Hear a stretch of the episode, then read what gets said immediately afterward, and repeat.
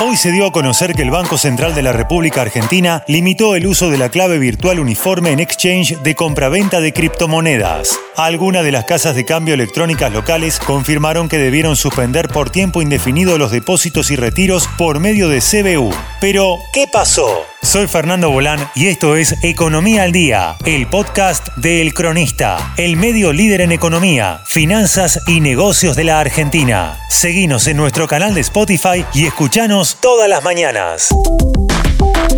Las plataformas argentinas pierden un método de pago y de ahora en más sus usuarios podrán comprar criptomonedas a través de depósito bancario, mercado pago igualá y con efectivo. Guita, pilluya. Acercándose a una sucursal de Rapipago o Pago Fácil. En otras palabras, los depósitos y retiros desde y hacia CBU funcionan normalmente en todas los exchanges. El problema es que las empresas cripto no están inscriptas como figuras de proveedor de servicios de pago, PSP, y por esta razón no pueden generar CBU por sus usuarios, porque no son proveedores de pagos, según confirmó la periodista de Infotechnology Marina Paleo. Te queremos contar que debido a las nuevas medidas del Banco Central, hemos tenido que suspender momentáneamente el servicio de CBU para nuestros usuarios. A partir del domingo 14 de noviembre, no podrás hacer depósitos a tu CBU ni retiros desde tu CBU, anunció Satoshi Tango en un comunicado, una de las empresas que sí lo utilizaba como canal de pago. ¿Qué es el CBU? ¿Para qué sirve? ¿Y cuál es la diferencia con el CBU? B corta o B chica y B alta o B larga.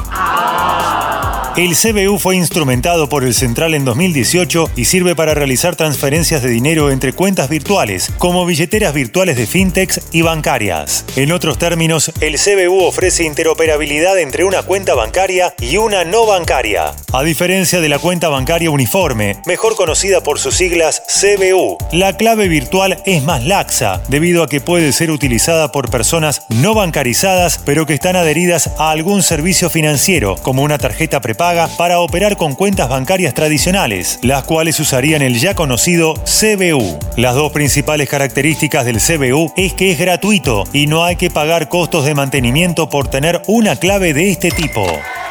Esto fue Economía al Día, el podcast de El Cronista. En 113 años que todo pasa. Economía, finanzas y negocios, todo pasa por el cronista.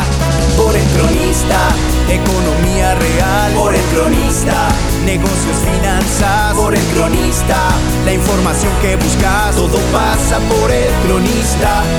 Todo pasa por el cronista. Todo pasa por el cronista. Seguinos en nuestro canal de Spotify y escuchanos todas las mañanas. Y si te gustó el podcast, podés recomendarlo. Coordinación Periodística, Sebastián de Toma. Producción, SBP Consultora. Hasta la próxima.